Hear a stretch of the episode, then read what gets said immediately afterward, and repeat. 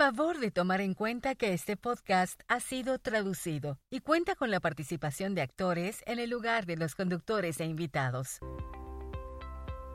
Bienvenidos a otro episodio de Notes from the Backpack, un podcast de la PTA. Soy su conductora, Lawanda Tony, directora de Comunicaciones Estratégicas de la PTA Nacional. Y yo soy Helen Westmoreland, directora de Relaciones con Familias en la PTA a nivel nacional. Hoy hablaremos de los presupuestos para las escuelas. ¿Hay dinero? ¿De dónde viene ese dinero? ¿Quién decide cómo se gasta? Muchos padres tienen estas dudas, pero no saben quién se las puede aclarar. Hoy vamos a discutir las maneras en las que las familias como ustedes pueden mantenerse informadas y participar en las decisiones del presupuesto de sus escuelas. Como madre, yo sé lo importante que es este tema porque impacta muchísimo a nuestros niños y a su educación. También sé de primera mano lo común que es que los distritos les digan a los padres cosas como, esa es una gran idea, pero no tenemos dinero para hacerlo.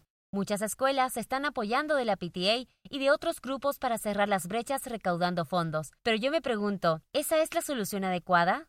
Nuestra invitada de hoy nos va a ayudar a averiguarlo. Estamos encantadas de darle la bienvenida a la doctora Marguerite Rosa profesora de investigación y directora del Edunomics Lab. El Edunomics Lab es un centro de investigación que se dedica a analizar las decisiones financieras de la educación para implementar políticas y prácticas bien informadas. La doctora también es la autora de un libro titulado Educational Economics, Where Do School Funds Go? Por si fuera poco, fue una de las principales asesoras económicas de la Bill and Melinda Gates Foundation y actualmente es profesora del diplomado en educación financiera de la Georgetown University. Bienvenida, doctora Rosa. Nos da muchísimo gusto poder hablar con usted el día de hoy. Muchas gracias por invitarme. Bueno, antes que nada me gustaría si pudiera contarle a nuestra audiencia un poco sobre usted y de por qué decidió convertirse en una investigadora en educación financiera. ¿Por qué esa área en particular? Pues porque es el sueño de cualquier niño crecer y convertirse en un investigador de finanzas de la educación. Todo el mundo lo sabe. no, ya en serio. Empecé enseñando termodinámica en la Marina estadounidense. Eso fue hace mucho tiempo, pero me interesaba más la idea de enseñar en el área de la educación, así que volví a la escuela de posgrados y como tenía un poco más de experiencia con lo cuantitativo, me empezó a interesar el aspecto del dinero en la educación pública. Y pues aquí estoy, dos décadas y media más tarde, dirigiendo un centro de investigación que fundamos llamado Edunomics Lab nos enfocamos en todo lo relacionado a las finanzas de la educación, pero lo analizamos como desde abajo hacia arriba. Vemos los tipos de recursos para los estudiantes en las aulas y las escuelas y las maneras en las que se aplican. Luego vemos cómo se relaciona eso con las decisiones que tomaron previamente el distrito, el estado y el gobierno federal y todo eso, o sea, cómo llegaron a esas decisiones y qué efecto tuvieron. Excelente. Muchas gracias por compartir eso. Y para nuestros oyentes que no están muy familiarizados con este tema, ¿por qué debería importarles lo que está pasando con los presupuestos escolares, viéndolos de abajo hacia arriba y con las finanzas para la educación en general? Bueno, si un padre inscribe a su hijo de cinco años en la escuela pública y ese niño pasa los siguientes trece años en escuelas públicas, se van a haber gastado más de cien mil dólares en ese niño en particular para que el momento en que se gradúe. De hecho, el promedio hoy por hoy es más como de ciento cincuenta mil dólares. Todos esos recursos se invierten en cada uno de los estudiantes para ayudarlos a aprender más y ser más exitosos en la vida. Hay muchas consideraciones a la hora de decidir cómo gastar esos dólares y por eso creo que es importante que los padres se involucren. Ya veo. Ok, doctora Rosa, nos gustaría empezar hablando de lo básico de las finanzas escolares. ¿Dónde pueden encontrar los padres la información sobre el presupuesto de su escuela? Bueno, antes que nada, diría que eso no es lo que hay que buscar. Ok. Generalmente hablando, ni siquiera tenemos los presupuestos por escuela. En primer lugar, lo que tienes que hacer es averiguar cuánto dinero hay disponible para tu estudiante. Es muy importante saber cuánto se ha gastado y cuánto se está gastando por estudiante en tu escuela. Antes no podías acceder a esa información, pero gracias a una ley federal que se pasó hace cuatro años, los estados ahora tienen que publicar esas cifras. En el Edunomics Lab tenemos un centro de datos sobre gastos escolares. Si entras y haces clic en tu estado, te redirige al sitio de la agencia de tu estado, justo al lugar donde están todos los reportes. Alrededor de la mitad de los estados tienen datos publicados ahora y los demás los van a tener para junio. Puedes consultar la información por escuela y saber cuánto se gasta por estudiante y también puedes checar si es más o menos que lo que gastan otras escuelas en su distrito. Eso es importante porque el distrito es el que decide cómo distribuir los dólares entre las escuelas. Entonces, si, por ejemplo, tu escuela es una de alta pobreza y crees que hay otras escuelas de un nivel socioeconómico mayor recibiendo más recursos, puedes meterte a checar si eso es lo que está sucediendo. O tal vez te des cuenta de que pasa lo contrario. Pero sí, esas son las primeras preguntas que hay que hacerse. Muy bien. Ahorita mencionó que algunas escuelas podrían estar recibiendo más dinero que otras. ¿Puede explicarnos eso un poco más a profundidad, por favor? ¿Cuáles son algunas de esas reglas? ¿Y de dónde viene el dinero? Ok, creo que la gente se confunde muy seguido con esto. A veces ni siquiera el mismo personal escolar lo entiende. Las escuelas obtienen su dinero del distrito y el distrito obtiene el dinero principalmente del gobierno estatal y local. Cuando hablamos de financiamiento para escuelas, el gobierno federal aporta mucho menos, contribuye como en un 10% del total en la mayoría de los distritos. Pasa muy seguido que la gente lee una noticia sobre un recorte federal y cree que eso va a destruir a la escuela. Y no es así. En general, las escuelas se financian con recursos estatales y locales. También escuchamos mucho que las escuelas se financian por código postal, y eso es como decir que importan los valores de propiedad locales. Técnicamente, esto tampoco es correcto. En algunos estados, si tu distrito tiene valores de propiedad más altos, tal vez podrías recolectar más dinero, pero la mayoría de los estados ahora tienen algún mecanismo para balancear eso. Pero una vez que el dinero llega a distrito, el distrito es el que decide cómo gastarlo. No es cierto que si los valores de propiedad de tu vecindario son menores que los de otro vecindario en ese mismo distrito, el tuyo recibe menos dinero. Los valores de propiedad de tu vecindario no tienen nada que ver. El distrito es el que decide cómo repartir esos fondos. Entonces, cuando busques los presupuestos, probablemente encuentres el presupuesto del distrito, pero no el de las escuelas individuales. Mm. Si eres un padre y checas el presupuesto del distrito y ves una diferencia en la asignación de dinero entre distritos, ¿qué puedes hacer o a quién puedes preguntarle? Nosotros hacemos esa pregunta muy seguido. ¿Quién decide cómo gastar todo el dinero para la educación pública?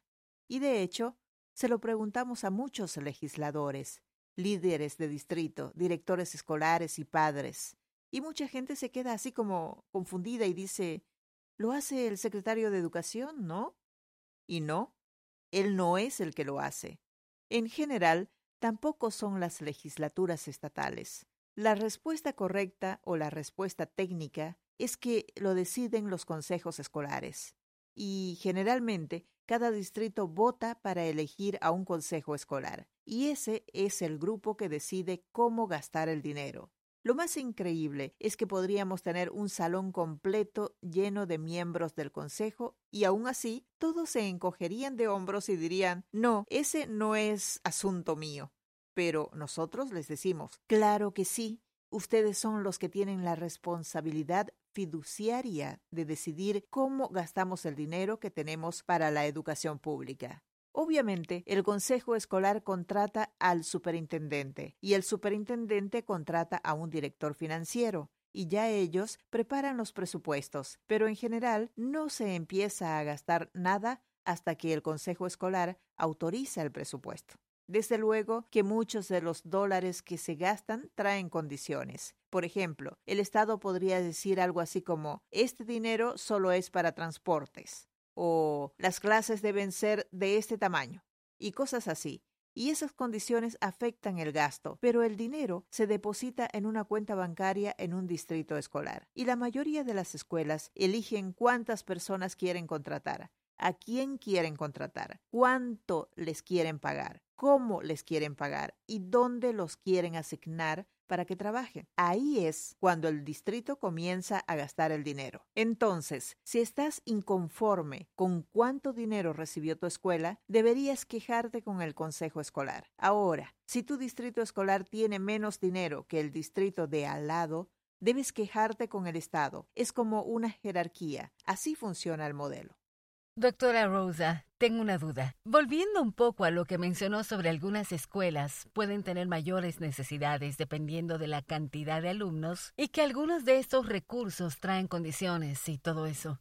En la PTA a nivel nacional, escuchamos a muchos padres que piden libros de texto nuevos o un laboratorio de computación o algo así, y les dicen que no hay dinero para eso. ¿Cómo se pueden enterar si realmente no hay dinero y qué pueden hacer para cambiar las cosas? Bueno, se gastan 14 mil dólares en promedio por estudiante. Entonces, si no hay dinero es porque están prefiriendo gastárselo en otra cosa. En lo que más gastan la mayoría de los distritos es en el personal. Y la gente suele olvidar que los salarios son el gasto más grande. Los salarios y prestaciones. Todo eso consume el 90% del presupuesto. Creo que es muy común que subestimemos las decisiones que los distritos hacen a la hora de ver cómo gastarse el dinero. Entonces, si no se gastan el dinero en libros de texto, seguramente están invirtiendo los 14 mil en salario y prestaciones. A veces también en prestaciones para los maestros jubilados. Puede que se lo estén gastando en entrenadores, bibliotecarios, trabajadores sociales, subdirectores y todo eso.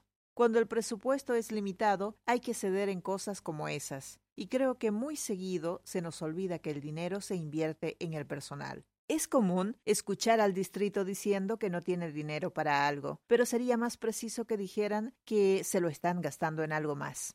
Entiendo.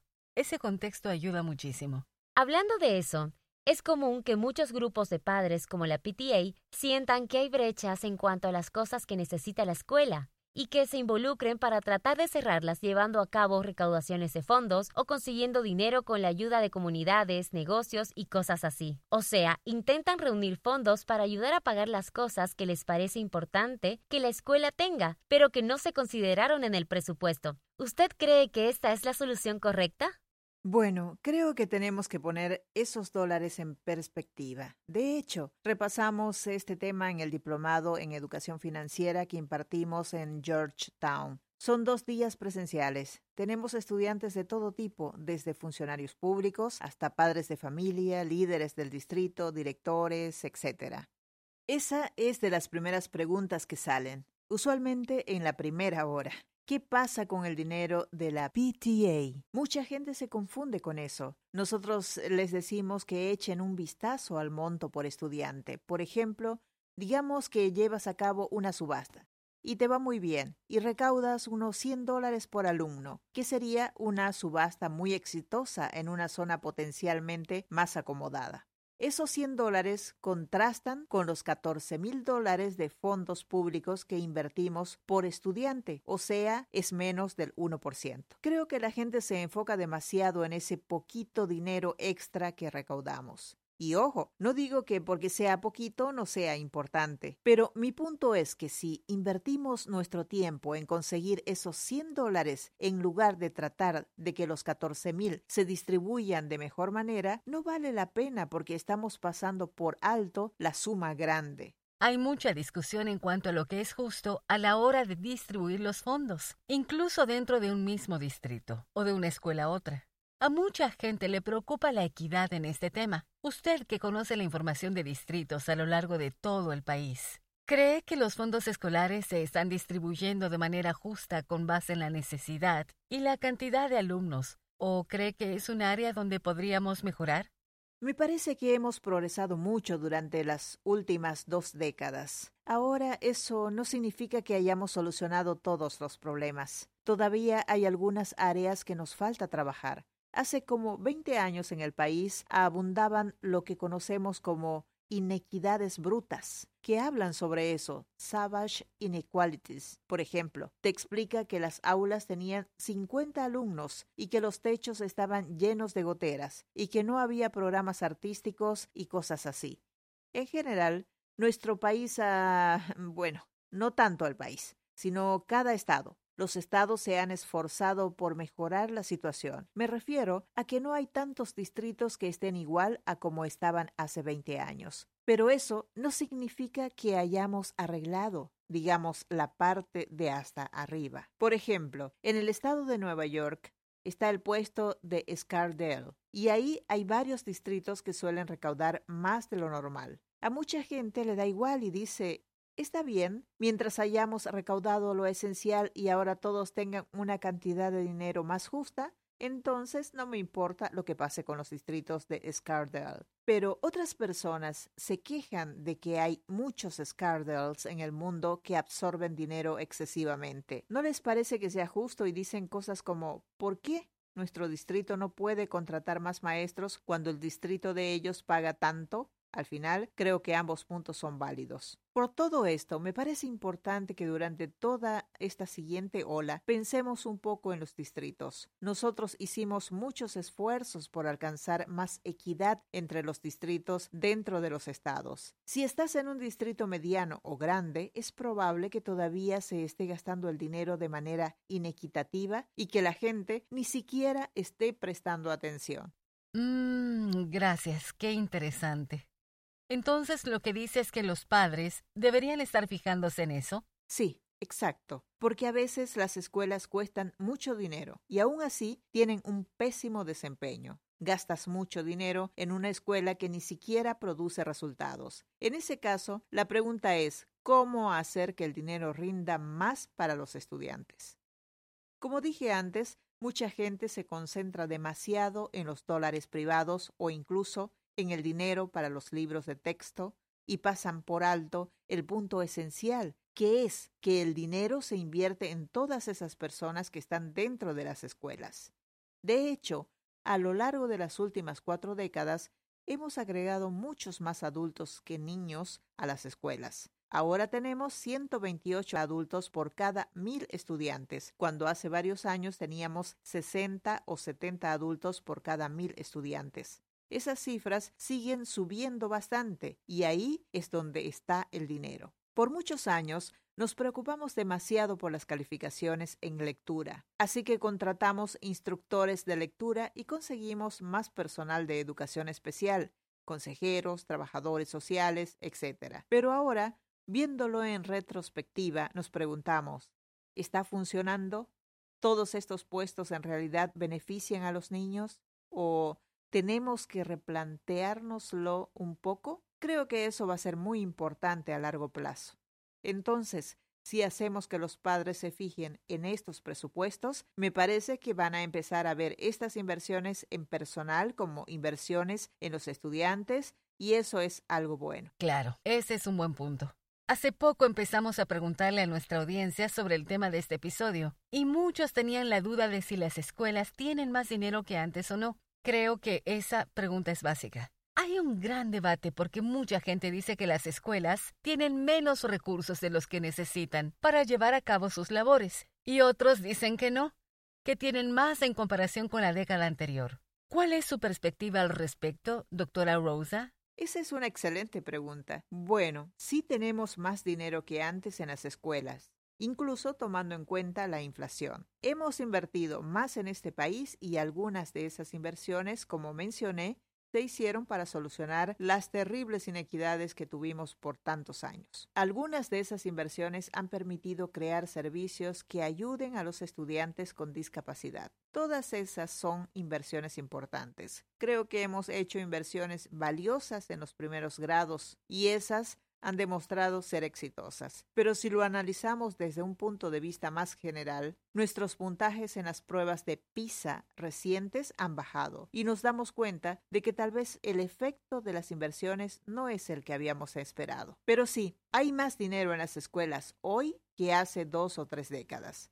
La gente nos pregunta, ¿cuál es la cantidad adecuada? Y nosotros les decimos, bueno, pues ¿Cuánto tienes? Creo que lo que intentamos señalar es que no hay ninguna manera científica ni empírica de determinar cuál es el monto ideal y que cada gobierno tiene distintas prioridades. Por ejemplo, la prioridad de algún gobierno podría ser atender los problemas de salud mental o invertir más en educación media, y eso significa que no pueden enfocarse tanto en el K12. Otro gobierno podría decir, en este momento estamos intentando lidiar con lo lento que va la economía o con los despidos que se están dando en nuestras comunidades así que necesitamos invertir en capacitación para el personal. Te das cuenta de que las prioridades cambian de un lugar a otro. Desde nuestro punto de vista, si el presupuesto es limitado, lo más importante es saber escoger cuáles son las cosas de las que podemos prescindir sin que nos afecte demasiado. Hay que tomar en cuenta lo que cuestan las cosas y ceder en las que cuesten menos. Entonces, podemos gastar dinero en X o en Y, pero hay que decidir cuál de los dos tiene más sentido para la comunidad. Mm. Esta pregunta va a sonar algo tonta, pero estoy pensando desde el punto de vista de un padre. Si encuentro el presupuesto del distrito o de la escuela, ¿lo voy a entender? ¿Voy a poder ver claramente cuánto gastamos por estudiante? ¿O va a ser como si estuviera leyendo en árabe? Pregunto porque quiero que los padres se sientan empoderados para ir a buscar los recursos y las herramientas, pero que también estén preparados para saber qué deben buscar cuando los encuentren. Qué gran pregunta. Bueno, el gobierno federal establece que los reportes tienen que decir el gasto por estudiante. Es una sola cifra, ¿no? Son 12.421 o 19.200 o algo así, ¿no? Bueno, como sea, Creo que esa es una cifra fácil de encontrar y de entender. Recuerda que es un monto por alumno. Pero si ves el presupuesto del distrito, podría ser un documento como de 300 páginas. Y tienes razón, eso se ve bastante intimidante. De hecho, incluso a los expertos les cuesta muchísimo encontrar las cifras críticas en algo así. Otro problema es que podrías entender cómo interpretar el presupuesto, pero luego vas y lees el del siguiente estado y es algo totalmente distinto al tuyo. Ese es un problema y creo que los distritos deberían ponerse de acuerdo para arreglarlo. Pero creo que vale la pena preguntarle a tu escuela cuáles son los recursos con los que contamos. Y no solo los recursos que no están relacionados con el personal, también los del personal y tienes que preguntar cómo los están aplicando. De hecho, creo que los directores escolares también deberían voltearse con los distritos y preguntarles lo mismo. Hicimos una investigación sobre esto y les preguntamos a los directores cuánto dinero se gastaban en sus escuelas. Y las cifras que nos dijeron no eran tan precisas. Decían cosas como, ah, en mi escuela gastamos 42 mil dólares en total. Y nosotros les decíamos, pero ¿cómo? Si tan solo tu salario es más alto que eso. ¡Wow! O sea que los directores ni siquiera sabían cuánto se estaba gastando. Obviamente la cifra a la que te estás refiriendo es un presupuesto de suministro. Tienes que tener la lista de todos los recursos de la escuela, incluyendo los que se asignan para los salarios. Creo que los padres deberían pedir esa información y sentirse con la libertad de dar su opinión. Si más padres analizaran los montos que se invierten en sus escuelas, aprenderían a distinguir cuáles son las cosas en las que vale la pena ceder. Por ejemplo, imagínate que el subdirector se va a retirar este año. Eso liberaría 120 mil dólares. En ese caso, tal vez valdría la pena dejar ir al subdirector para pagarles más horas a los profesores, especialmente si se te han ido demasiados profesores y necesitas hacer que se queden. Pero no puedes posponer algo así a menos que sepas cuánto cuestan las cosas. Lo que no pueden hacer los padres es simplemente llegar y pedir más y más y más. Eso los hace ver muy mal en el entorno del distrito escolar. Ya sabes, los padres llegan y exigen que la escuela tenga un programa de jazz, uno de teatro, uno de música, uno de fútbol y eso y lo otro, y además quieren que sean grupos pequeños. Y quieren que haya un consejero, y quién sabe qué más. O sea, así no funcionan las cosas. Pero es mucho mejor si llegan y dicen algo así como, oye, sabemos que va a quedar un puesto vacío porque se va a ir el bibliotecario. Estábamos pensando que tal vez valdría la pena pedirle a algún padre de familia que nos ayude como voluntario en la biblioteca. Y de esa manera podemos liberar algo de ese dinero para pagarles asesorías a los niños. Eso suena excelente, doctora Rosa. Pues muchas gracias por acompañarnos el día de hoy. En lo personal, he aprendido muchísimo y espero que nuestra audiencia se sienta empoderada para empezar a hacer preguntas y a buscar los presupuestos escolares. No veo por qué los padres no habrían de sentirse empoderados. Hace poco investigamos sobre lo que la gente cree que se gasta en las escuelas y vimos que es muy común que los padres tengan una idea más clara que el mismo personal escolar. Yo creo que eso es porque la mayoría de los padres están familiarizados con el dinero y con cuánto cuestan las cosas fuera de las escuelas. Por el otro lado, la gente que trabaja en las escuelas no tiene eso tan claro en su trabajo. En general, los padres eran mejores que los maestros a la hora de calcular cuánto se gasta en los niños. ¡Wow! Creo que los padres no deberían sentirse desinformados en el tema. De hecho, los padres suelen aportar su propia información contextual a la conversación, lo cual es valiosísimo y muy importante. Doctora, ¿hay algo más que le gustaría agregar?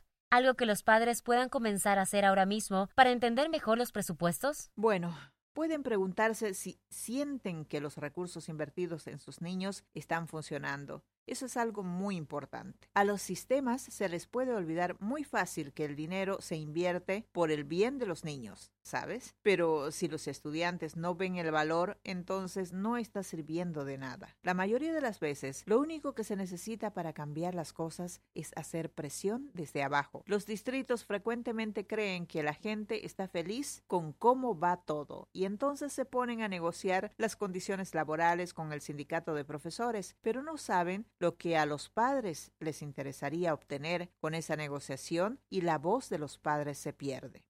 Por eso, creo que las escuelas tienen que ser más abiertas con sus decisiones sobre el uso de los recursos. Y ahí creo que es muy valioso que los padres den su opinión o que incluso alienten a los directores a que aboguen por ellos y por los niños. Recuerden que son los consejos escolares los que deciden cómo gastar el dinero. Así que si están muy insatisfechos con las cosas, las juntas del consejo escolar son el momento perfecto para quejarse. Genial. ¿Puedes sugerir algún recurso para los padres de familia? Sí, edunomicslab.org. Ese es el sitio de nuestro centro de investigación. Hay un botón como a la mitad que dice Llévame al centro de datos sobre gastos escolares, que te manda a un sitio con un mapa de Estados Unidos. Si le haces clic a algún estado, te lleva directamente a los datos de ese estado. Y si realmente te interesan las finanzas escolares, te invitamos a que te inscribas en nuestro diplomado. Pero nuestro sitio tiene muchos recursos que le pueden interesar a todos los involucrados en el proceso educativo y les van a ayudar a entender las cifras que ellos mismos encuentren. Doctora Rosa, ¿tiene redes sociales donde nuestros oyentes puedan conocer más sobre usted y su trabajo? Claro. Estamos en Twitter como arroba edunomicslab y mi cuenta personal es arroba Margaret Rosa. Pueden seguirnos ahí. Excelente. Bueno, doctora Rosa, muchísimas gracias por acompañarnos el día de hoy. Esta ha sido una conversación maravillosa, con muchísimos aportes valiosos. Yo ya entendí que hay cosas en las que hay que ceder y todo eso. Muchas gracias por su tiempo. No, gracias a ustedes por invitarme. Aprecio mucho la oportunidad. Con eso terminamos el episodio de hoy. Pero antes de que se vayan, recuerden checar nuestro sitio web notesfromthebackpack.com para poder mantenerse enterados y aprender más. Ah, y también síganos en arroba nationalpga. No olviden usar el hashtag backpacknotes para unirse a la conversación. Muchas gracias por acompañarnos.